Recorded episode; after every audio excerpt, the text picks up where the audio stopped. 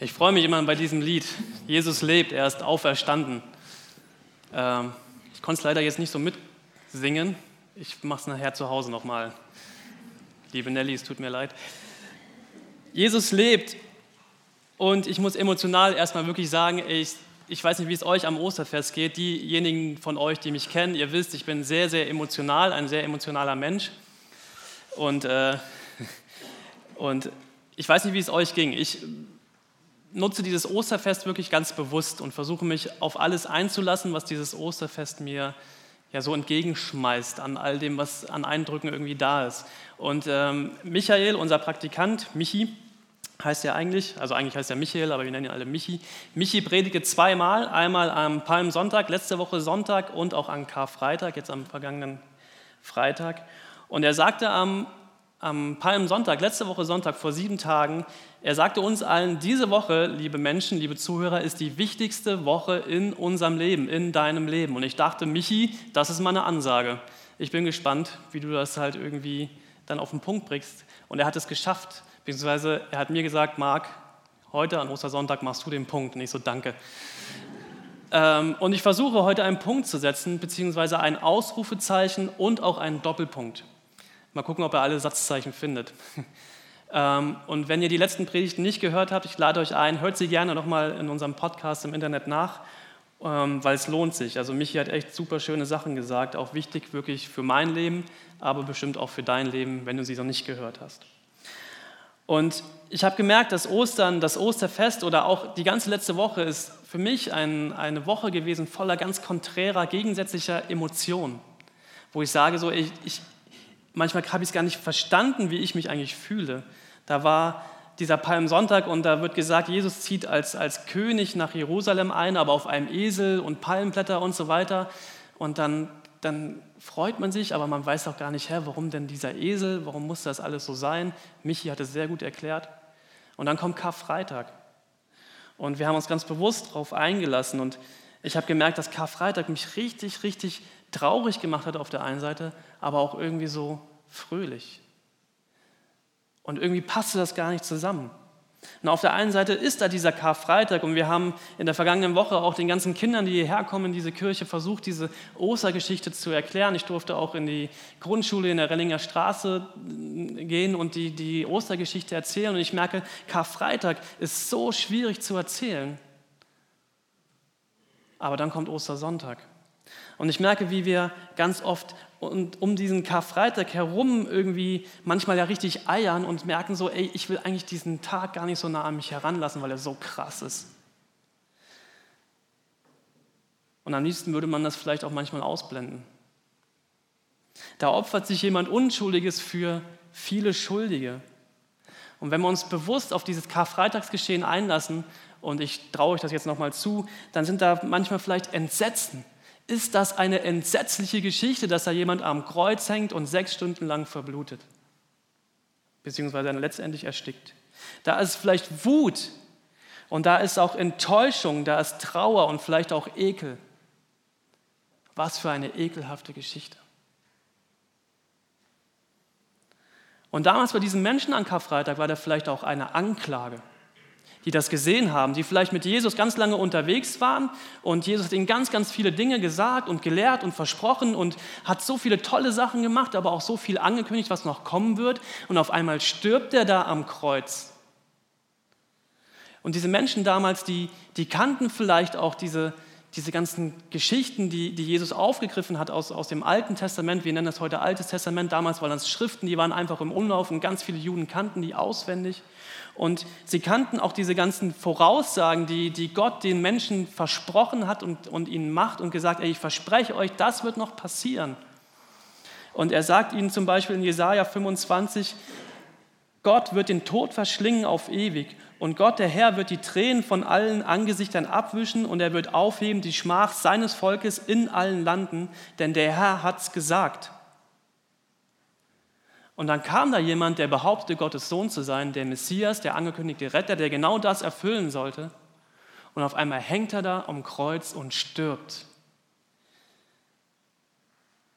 Ich hätte sehr gut verstehen können, wenn jemand gesagt hätte, was soll das jetzt hier alles? Gott, du hast es doch versprochen. Du hast doch gesagt, du, du machst das, was du hier angekündigt hast. Und jetzt stehen wir hier und du machst es nicht. Ich verstehe das nicht. Warum muss dieses ganze Leid jetzt sein? Warum muss das ganze Blut jetzt sein? Warum muss dieses ganze Ekelhafte sein, was, was mich eigentlich nur noch das Angesicht von diesem Ganzen abwenden lässt und sagt, ey, liebe Welt, ich verstehe dich nicht mehr. Ich mache jetzt, ich habe da echt keinen Bock mehr drauf. Und dann kommt Ostersonntag. Und das rührt mich manchmal zutiefst. Also ich war eben so ergriffen, als Jürgen das gesagt hat mit diesem Osterausruf. Ja, der Herr ist auferstanden. Er ist wahrhaftig auferstanden. Darum glaube ich. Deswegen stehe ich hier. Und deswegen mute ich mir das zu, zu sagen, er ist wahrhaftig auferstanden. Ich glaube da zutiefst dran, wirklich. Und das bewegt mich total. Und ich lasse diese Emotionen auch gerne raus. Und ich weine vor Glück. Und ich bin manchmal erschrocken, wie sehr tief mich das trifft wie sehr tief das aber auch andere Menschen trifft. Ich staune darüber, es überrascht mich, es bringt mir Freude, Glück, Hoffnung und Dankbarkeit. Und das ist für mich sowas von gegensätzlich. Karfreitag und Ostersonntag. Und dann habe ich gedacht in dieser Predigtvorbereitung letzte Woche, welches Fest passt denn besser zu unserem Weltgeschehen als genau dieses? Auf der einen Seite, ich weiß nicht, ob ihr noch Nachrichten lest. Das ist schwierig. Jeden Tag ist es schwierig. Und vielleicht ist es heute Abend auch wieder schwierig, wenn ihr wieder die Nachrichten lest. Und da passieren Sachen, ja, wo man entsetzt ist, wo, wo Wut ist, wo Enttäuschung ist, wo Trauer ist, wo man sich ekelt vor Menschen, weil sie so etwas tun können. Wo man sich am liebsten abwenden würde und sagen würde, ey, ich kann es nicht mehr ertragen. Ich kann es nicht mehr sehen und ich kann es nicht mehr hören und ich will es auch gar nicht lesen. Und ich will es auf gar keinen Fall erleben.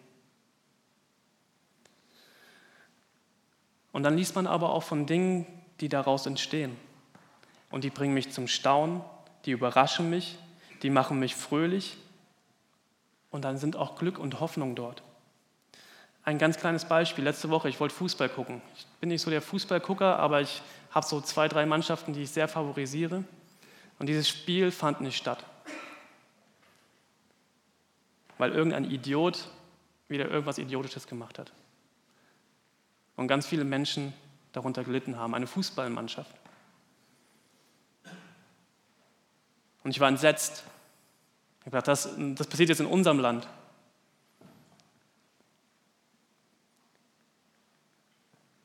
Und dann las ich etwas total Schönes. Die Fans der gegnerischen Mannschaft wurden eingeladen zum Übernachten von der anderen Mannschaft. Zu sagen, ey, ihr seid jetzt hier bei uns in Deutschland und jetzt hat das Spiel nicht stattgefunden aus irgendeinem idiotischen Grund. Kommt zu uns nach Hause. Wir geben euch unser Bett. Ihr dürft hier schlafen, wir geben euch was zu essen und morgen guck mal, was dann der Tag bringt. Und dann war dieses Stadion schon voller Fans und die sangen, ihr werdet niemals alleine sein. Wir stehen zu euch, egal was passiert. Und ich merke, wie mich das innerlich bewegt, ja. Und ich merke, dass da passiert was. Und ich erinnere uns an Weihnachten. Da standen wir auch hier, haben Weihnachten gefeiert, erster Weihnachtstag. Und wir erinnern uns an diesen Weihnachtsmarkt in Berlin. Und dann haben wir gesagt, ey, Weihnachten jetzt erst recht. Wir feiern jetzt erst recht Weihnachten. Weil es das Einzige ist, was wirklich irgendwie noch Sinn macht. Aber irgendwie scheint das manchmal gar nicht so richtig zu passen, oder? Da ist so viel Leid und so viel Terror und so viel Ekel auf dieser Welt. Sind wir Menschen da vielleicht manchmal zu naiv, dass wir trotzdem sagen, so, ey, wir sind jetzt immer noch fröhlich und wir haben immer noch Hoffnung und wir haben immer noch Liebe in uns? Verdrängen wir da vielleicht zu viel? Und sagen so, ey, wir sind doch alle irgendwie doch zu naiv? Und ich glaube das nicht. Ich glaube das nicht. Ich stehe hier ganz bewusst und sage, ich glaube das nicht. Ich glaube, dass viele Menschen verstehen, jetzt gerade auf eine ganz besondere Art und Weise, was Liebe und Hoffnung wirklich bedeuten können. Wir werden auch in unserem Land gerade in den letzten Wochen und Monaten oft auf schreckliche Weise daran erinnert, und das hat Michi auch am Karfreitag gesagt, unser Leben ist endlich. Diese Existenz auf dieser Erde ist endlich. Auch in unserem bequemen und luxuriösen Land Das Leben ist endlich. Und jetzt werde ich vor eine ganz entscheidende Frage gestellt. Wie gehe ich damit um? Wie gehe ich mit dieser Endlichkeit denn um? Ich meine jetzt ganz praktisch in meinem Alltag, wenn du heute Abend wieder nach Hause gehst oder heute Nachmittag nach diesem Gottesdienst. Was lässt dich hoffen? Lässt mich noch überhaupt irgendetwas hoffen? Was lässt mich nicht bitter und wütend werden? Und das war ich auch an diesem Wochenende. Ich war so oft bitter und wütend und wusste gar nicht, wohin mit mir. Ich habe irgendwie keinen Platz gefunden, bis ich endlich in diesem Gebetsraum unten ankam. Was lässt mich sagen, auch mich als Mark, Hass darf niemals siegen. Und egal was los ist, egal wo ich bin egal wo ihr seid, wir werden niemals alleine sein.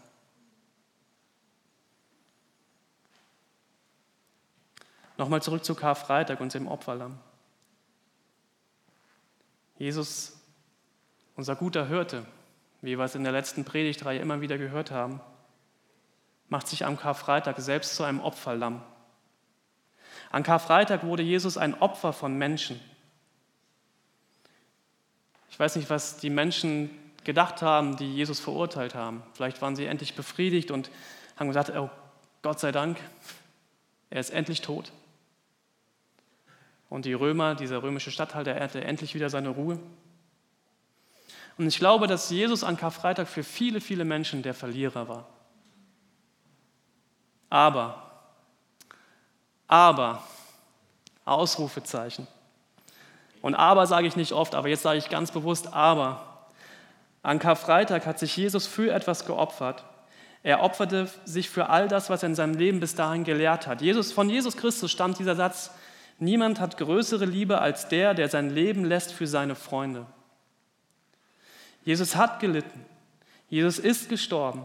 Und da waren Tod, Wut, Entsetzen, Trauer, Verzweiflung, vielleicht auch eine Hoffnungslosigkeit und auch ein Ende. Jesus ist gestorben. Und all das war notwendig. Es war notwendig. Ohne Leid und Tod wäre es kein Opfer gewesen. Und ohne Opfer würde es keine Vergebung geben. Und ohne Tod keine Auferstehung. Und ohne Karfreitag würde es keinen Ostersonntag geben. Und jetzt kommt Ostern. Da ist zunächst ein, ein Erschrockensein, ein Nicht-Verstehen. Zwei Frauen gehen morgens zu diesem Grab von Jesus und dieses Grab war verschlossen mit einem riesigen Stein und auf einmal war der Stein weg. Das Grab ist offen, das Grab ist leer, Jesus ist nicht mehr da. Und dann ist ein Erstaunen dort in der Luft. Und dann begegnet der auferstandene Jesus diesen beiden Frauen und sagt, erschreckt euch nicht, habt keine Angst, ich bin wieder da. Und auf einmal ist da eine Kraft und Freude der Auferstehung, eine Heiligkeit, eine Möglichkeit von einem Neuanfang, eine Hoffnung, die noch nie vorher da gewesen ist. Ostern ist nicht nur Vergebung ermöglicht durch das Opfer, Ostern ist Auferstehung.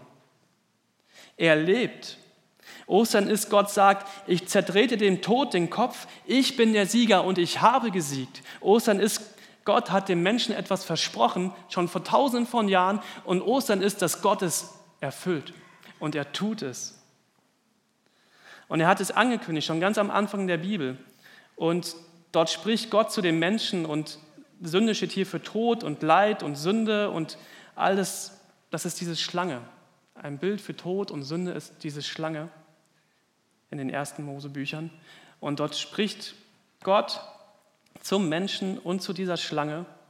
Und ich will Feindschaft setzen zwischen dir und der Frau und zwischen deinen Nachkommen und ihren Nachkommen. Und der soll dir den Kopf zertreten und du wirst ihn in die Ferse stechen. Und die Erfüllung von dem beschreibt Paulus im ersten Korintherbrief und er schreibt, Tod, wo ist dein Sieg? Tod, wo ist dein Stachel? Es mag jetzt ein fader Beigeschmack hochkommen. Und man könnte sagen, aber Tod und Leid sind doch immer noch da.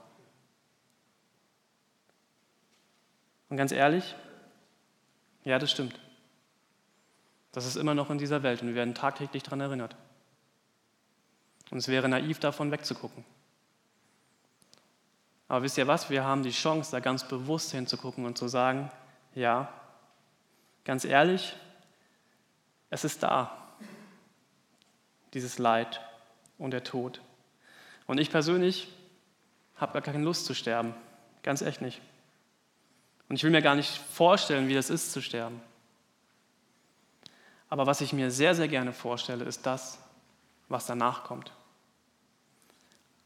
Jetzt könnte man sich fragen, kommt denn noch was danach? Ja. Danke. Ja. Und Paulus schreibt, dieser Paulus, der eben gefragt hat, Tod, wo ist dein Stachel? Tod, wo ist dein Sieg? Und er schreibt auch, dieser Paulus, im 1. Korintherbrief, Kapitel 15, könnt ihr zu Hause nochmal nachlesen, 1. Korintherbrief, Kapitel 15, Verse 13 bis 19, angenommen, er schreibt das zu Christen, angenommen, es gibt keine Totenauferstehung, dann ist Christus auch nicht auferstanden. Und wenn Christus nicht auferstanden ist, ist es sinnlos, dass wir das Evangelium verkünden. Und es ist sinnlos, dass ihr daran glaubt. Und nicht nur das, wir stehen dann als falsche Zeugen da, weil wir etwas über Gott ausgesagt haben, was nicht zutrifft. Wir haben bezeugt, dass er Christus auferweckt hat. Aber wenn es stimmt, dass die Toten nicht auferweckt werden, dann hat er das ja gar nicht getan. Um es noch einmal zu sagen, wenn die Toten nicht auferstehen, ist auch Christus nicht auferstanden. Und wenn Christus nicht auferstanden ist, ist euer Glaube eine Illusion. Die Schuld, die ihr durch eure Sünden auf euch geladen habt, liegt dann immer noch auf euch. Wenn Jesus Christus nicht von den Toten auferstanden wäre, dann wäre er nur ein Opfer gewesen, ein vergebliches. Aber wisst ihr, was das Gute an Jesus ist? Er ist auferstanden. Er ist wahrhaftig auferstanden. Meine Güte, macht das Spaß, heute zu predigen. er ist auferstanden. Und die Bibel schreibt es, dass dass Kephas es gesehen hat. Die zwölf Jünger haben es gesehen und noch mehr als 500 andere Menschen. Die Apostel haben es gesehen. Paulus selbst hat diesen auferstandenen Jesus gesehen. Und er ist wahrhaftig auferstanden. Und dadurch ist etwas entstanden, was es noch nie zuvor auf dieser Welt gegeben hat. Noch niemals zuvor. Eine Glaubensgemeinschaft mit so viel Glauben und Hoffnung und Liebe und Kraft und Vergebung, dass soziale und politische und kulturelle Unterschiede immer wieder überwunden wurden und werden. Und jetzt guck dich mal um. Guck, guck dich mal um. Guck dir mal um, wer neben dir sitzt, wer hinter dir sitzt, wer vor dir sitzt. Und ich frage dich was. Weißt du, wie viel er verdient oder sie? Weißt du, wo er herkommt und was er vorher mal geglaubt hat? Wo er sein Kreuz bei der nächsten Wahl machen wird? Weißt du das? Nein? Es ist auch vollkommen egal erstmal. Wir sind hier und schauen auf Jesus, den Auferstandenen. Das ist wichtig. Und es ist so wichtig, dass das immer wichtiger wird in unserem Leben, auch hier in dieser Kirche, dass wir immer wieder gemeinsam lernen, auf diesen Jesus zu gucken, den Auferstandenen. Und jetzt guck mal da oben auf Jesus. Ich finde die Symbolkraft in unserer Kirche so schön. Dieser Jesus, der über allem steht. Das ist Jesus Christus, der Auferstandene. Derjenige, der uns verbindet durch seine Liebe, seine Vergebung, seine Hoffnung und seine Kraft. Er ist wahrhaftig auferstanden.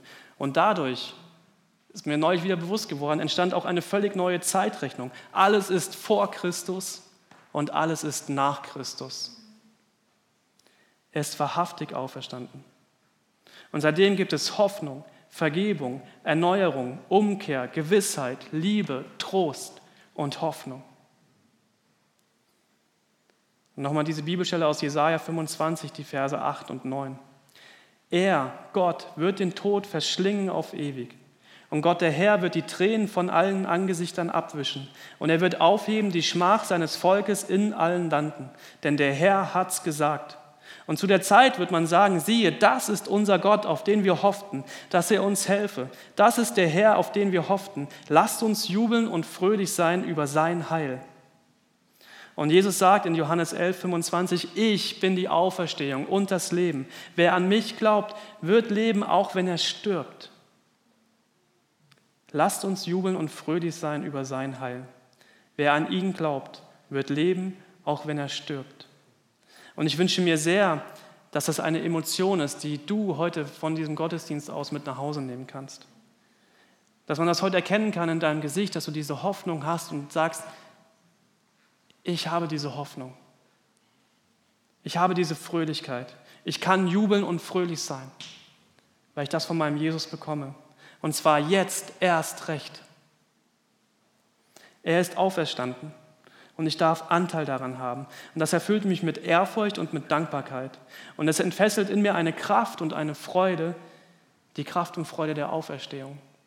Das lässt mich in diese Welt gucken und sagen, ja, es ist oft gar nicht kaum zu ertragen. Es ist alles so bitter. Es ist so alles voller Hass.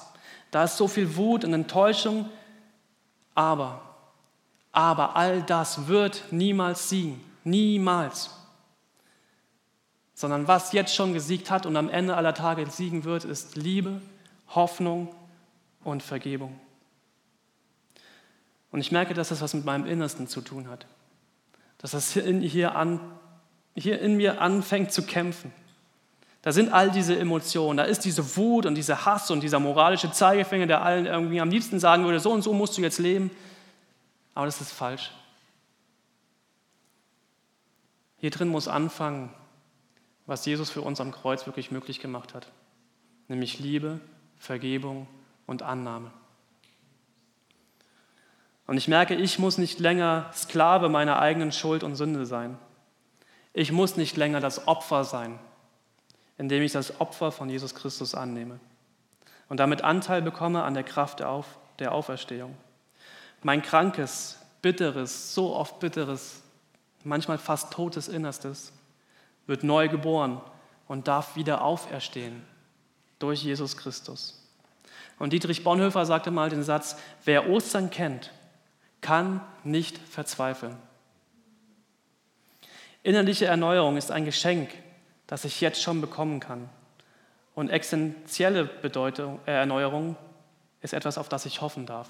Ich kann jetzt schon neu werden. Ich kann jetzt schon ein neuer Mensch werden, der sich nicht mehr von diesen Wogen dieser Welt mitreißen lässt, sondern sagen kann, ich stehe mit beiden Füßen fest auf dem Boden, weil Jesus Christus mir diesen Boden gebildet hat. Und ich kann hier stehen mit offenen Armen und sagen, Solange ich kann, stehe ich hier mit offenen Armen und nehme jeden an, der es braucht. Und ich weiß, ich werde irgendwann mal sterben müssen. Ich weiß nicht wie, ich weiß nicht wann, aber ich weiß, dass es danach noch etwas gibt, was mich total glücklich macht. Und ich wünsche dir sehr, dass Ostern für dich ein Fest ist, an dem du Anteil an der Auferstehung feiern kannst. Die Auferstehung deines Innersten. Jesus Christus ist für dich gestorben. Er hat sich für dich geopfert und er wurde von Gott von den Toten wieder auferweckt, damit du frei sein kannst. Frei von Schuld, damit du Anteil am ewigen Leben haben kannst. Und ich wünsche mir sehr, dass du diesen auferstandenen Jesus kennst, an ihn glaubst, zu ihm beten kannst, auf ihn hoffen kannst. Ich wünsche mir sehr, dass du sagen kannst, Jesus ist wahrhaftig auferstanden.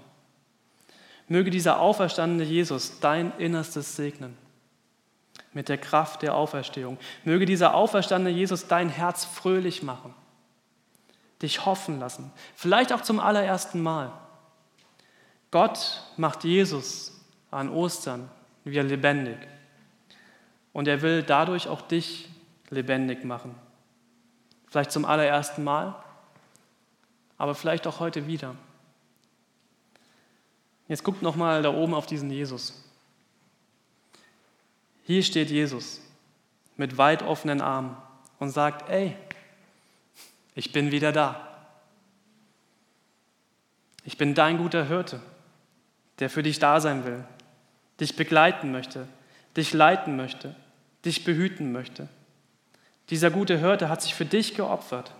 Er hat sein Leben für dich gegeben und er ist wieder da. Dieser gute Hirte lebt und er möchte auch, dass du lebst. Und nichts, gar nichts kann uns von seiner Liebe trennen. Und ich möchte schließen mit einem wunderschönen Bibeltext, der aber auch herausfordernd ist und krass ist, aus dem Römerbrief Kapitel 8. Was kann man dazu noch sagen? Wenn Gott für uns ist, wer kann da noch gegen uns sein? Gott hat nicht mal seinen eigenen Sohn verschont, sondern hat ihn für uns alle gegeben. Und wenn Gott uns Christus gab, wird er uns mit ihm dann nicht auch alles andere schenken? Wer wagt es, gegen die Anklage zu erheben, die von Gott auserwählt wurden? Gott selber ist ja der, der sie gerecht spricht. Wer sollte uns verurteilen? Christus, Jesus selbst, ist ja für uns gestorben. Mehr noch, er ist der Auferstandene. Er sitzt auf dem Ehrenplatz zur rechten Seite Gottes und tritt für uns ein. Kann uns noch irgendetwas von der Liebe Christi trennen? Wenn wir vielleicht in, der, in Not oder Angst geraten, verfolgt werden, hungern, frieren, in Gefahr sind oder sogar vom Tod bedroht werden? Schon in der Schrift heißt es, weil wir an dir festhalten, werden wir jeden Tag getötet. Wir werden geschlachtet wie Schafe. Aber trotz all dem tragen wir einen überwältigenden Sieg davon durch Jesus Christus, der uns geliebt hat. Ich bin überzeugt, nichts kann uns von seiner Liebe trennen. Weder Tod noch Leben, weder Engel noch Mächte, weder unsere Ängste in der Gegenwart noch unsere Sorgen um die Zukunft. Ja, nicht einmal die Mächte der Hölle können uns trennen von der Liebe Gottes. Und wären wir hoch über dem Himmel oder befänden uns in den tiefsten Tiefen des Ozeans, nichts und niemand in der ganzen Schöpfung kann uns von der Liebe Gottes trennen, die in Christus Jesus, unserem Herrn, erschienen ist. Die Liebe des Retters hat triumphiert. Jesus ist auferstanden, Ausrufezeichen. Und das ist das letzte Wort. Ausrufezeichen. Und zugleich ist es der Beginn einer neuen Geschichte. Doppelpunkt. Deiner Geschichte. Die Liebe siegt.